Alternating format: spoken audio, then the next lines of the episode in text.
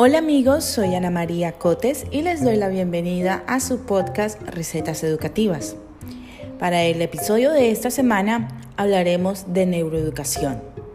Esto es un tema bastante importante porque nos ayuda a reflexionar a nosotros como docentes en cómo podemos crear estrategias que sean cerebrocompatibles y de esa manera generar experiencias cristalizantes o gratificantes para nuestros estudiantes. Antes de iniciar, los invito a que revisen mis redes sociales Ani8316, tanto en Facebook como en Instagram. También a que revisen mi YouTube, mi canal de YouTube, Ana María Cotes by Brainet. Ahí van a encontrar píldoras educativas y extractos de algunos talleres en los cuales he participado. Y pues obviamente también mi página web anamariacotes.webnot.es. Recuerden que este podcast está disponible tanto en Spotify como en Apple Podcast. Dicho esto, voy a explicar la dinámica. Como siempre, leeré el artículo y luego analizaré y pues daré algunas puntadas sobre el tema. Al final voy a hacer algunas recomendaciones de unos libros que sé que les van a encantar. Además les adelanto, el próximo episodio también va a estar muy, muy relacionado con este. Entonces eh, es importantísimo que escuchen este y hagan eh, match con el siguiente. Entonces comenzamos. Educación más cerebro igual neuroeducación. La diversidad entre procesos de aprendizaje es directamente proporcional a la individualidad de los seres humanos. Es por esta razón que cuando se inicia una formación en cualquier área del saber, es darle apertura a un camino cognitivo nuevo y las conexiones neuronales que abren este camino. Determina la manera en que adquirimos ese conocimiento. Los métodos didácticos se basan en la comunicación entre maestro y estudiante, los diferentes aspectos de la relación entre ellos o en la jornada del estudiante a través de su propio aprendizaje. Sin embargo, enfoques didácticos recientes se centran en la relación entre el, funcionamiento cerebral y el acto de aprender. A partir de esta intersección surge el concepto de neuroeducación, la cual es definida como la disciplina que promueve la integración entre las ciencias de la educación, la neurología, psicología y ciencia cognitiva para producir mejores y más eficaces métodos de enseñanza y programas didácticos. La pregunta principal que la, neuroeducación se plantea es, ¿cómo aprende el cerebro? Para comprender esto, es necesario abordar algunos conceptos básicos. El primer concepto básico es la plasticidad cerebral, la cual refiere a la capacidad que tiene el sistema nervioso para cambiar su estructura y funcionamiento a lo largo de la vida, como reacción a la diversidad del entorno en el que vive una persona. De ahí que el cerebro tenga la facultad de recuperarse y reestructurarse en caso de lesión o enfermedad, así como también puede adaptarse y funcionar con la adopción de nuevos conocimientos, conductas y patrones. Esto es vital para los procesos didácticos. Cada vez que se adopta un nuevo proceso de aprendizaje, este deja una marca, creando nuevas conexiones y sumando a la red neuronal del individuo. La neuroeducación examina las huellas que los procesos educativos dejan en nuestro cerebro y busca visualizar las relaciones entre estos datos y nuestro comportamiento. Su aproximación al estudio del aprendizaje es primordialmente científica. Por otra parte, tenemos a la emoción, la atención y la neurodivergencia como segundo concepto. De acuerdo con la neuroeducación, ningún desarrollo de un saber se da sobre vacío.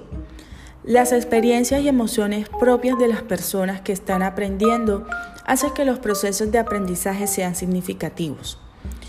la capacidad de atención y el tiempo que un estudiante puede ejercer el saber en su máxima capacidad que se vuelva una experiencia cristalizadora en su ser. La finalidad de la, neuroeducación es analizar los periodos en los que una persona puede centrar su atención en un canal de información sin distraerse ni fatigarse para sacar lo mejor de la experiencia didáctica.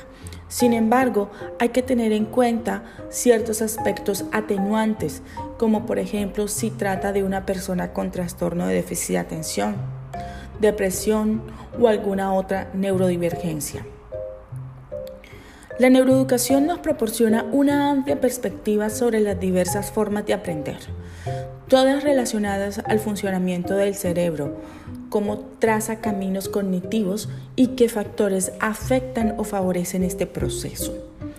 Y por último, el tercer concepto básico a revisar en la educación es la neurodiversidad, que consiste en la intención de visualizar y promocionar la inclusión de personas neurodivergentes en un sistema educativo eficiente y pensado para que la diversidad de seres humanos se eduquen para la vida, adquiriendo las herramientas necesarias para un buen desarrollo cognitivo, social y emocional, partiendo de la idea de la educación como un bien común, un derecho básico, al cual todos deben tener acceso independientemente de la forma en que su cerebro les, les permita aproximarse al aprendizaje.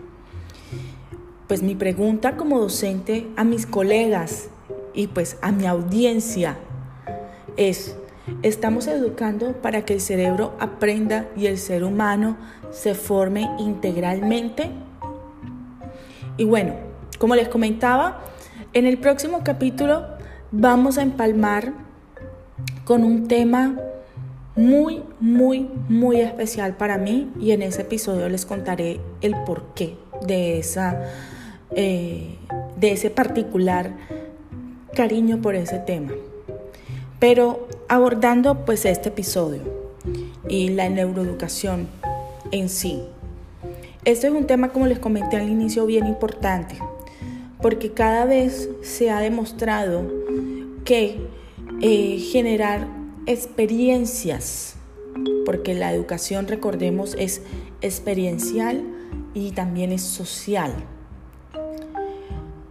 Desde esa perspectiva, es importante generar estrategias que sean cerebrocompatibles, es decir, que permitan al ser humano poder potenciar esas habilidades respetando su estilo de aprendizaje y ritmo de aprendizaje.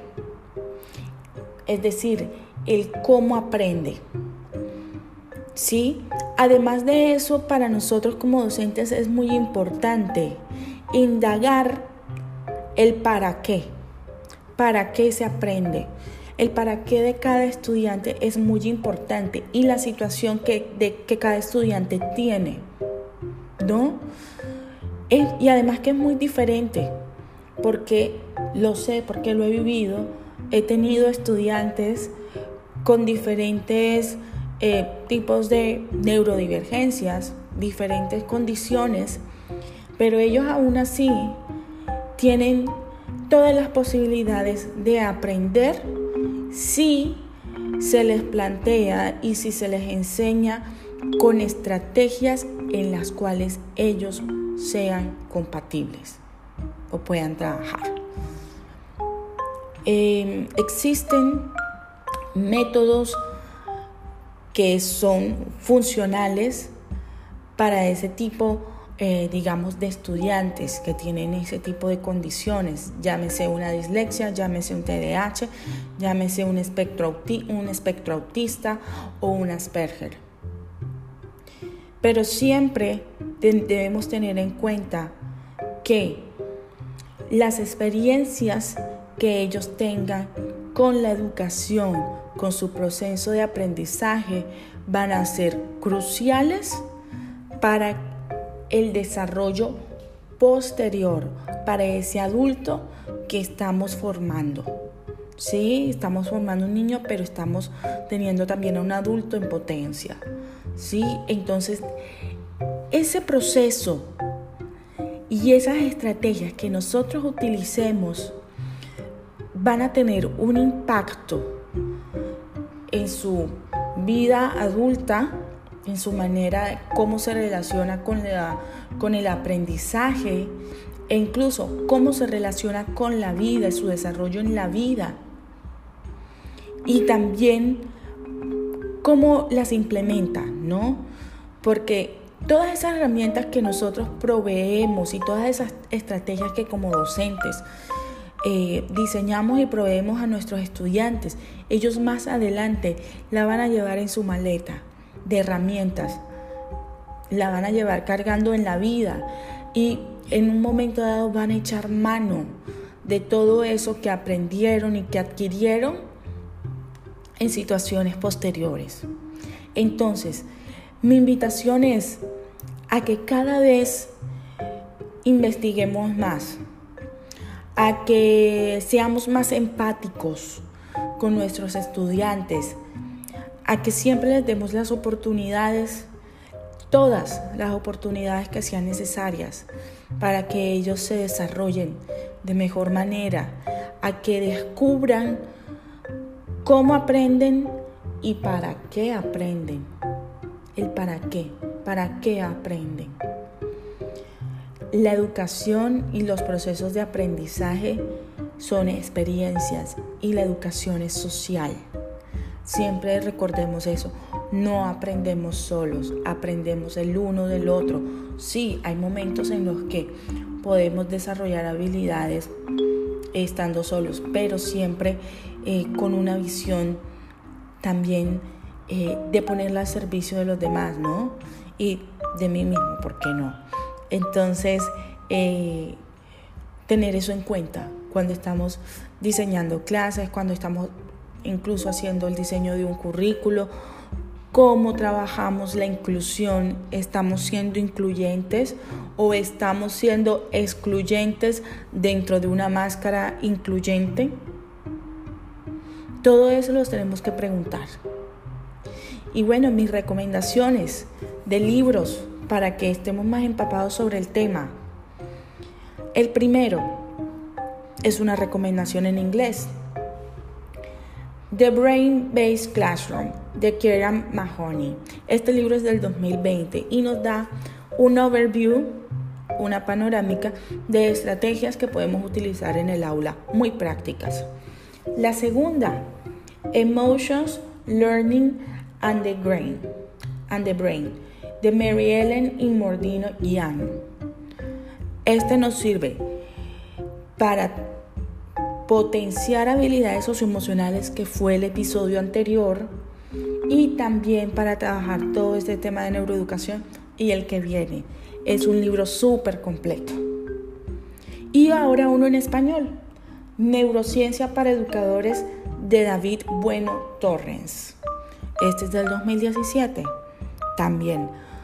Esto es un, un bocado para nosotros los docentes y completico para poder um, motivarnos y trabajar más la neurociencia en aula. Mil gracias a todos. De nuevo les recuerdo mis redes sociales Ani8316, tanto en Facebook como en Instagram, mi página web anamariacotes.webnote.es, mi canal de YouTube, Ana María Cotes by Brainet, y no se olviden que este podcast está disponible en Spotify y Apple Podcast. Muchísimas gracias y nos escuchamos. Ah, dejen sus comentarios y todo y nos escuchamos en el próximo episodio. Un abrazo para todos.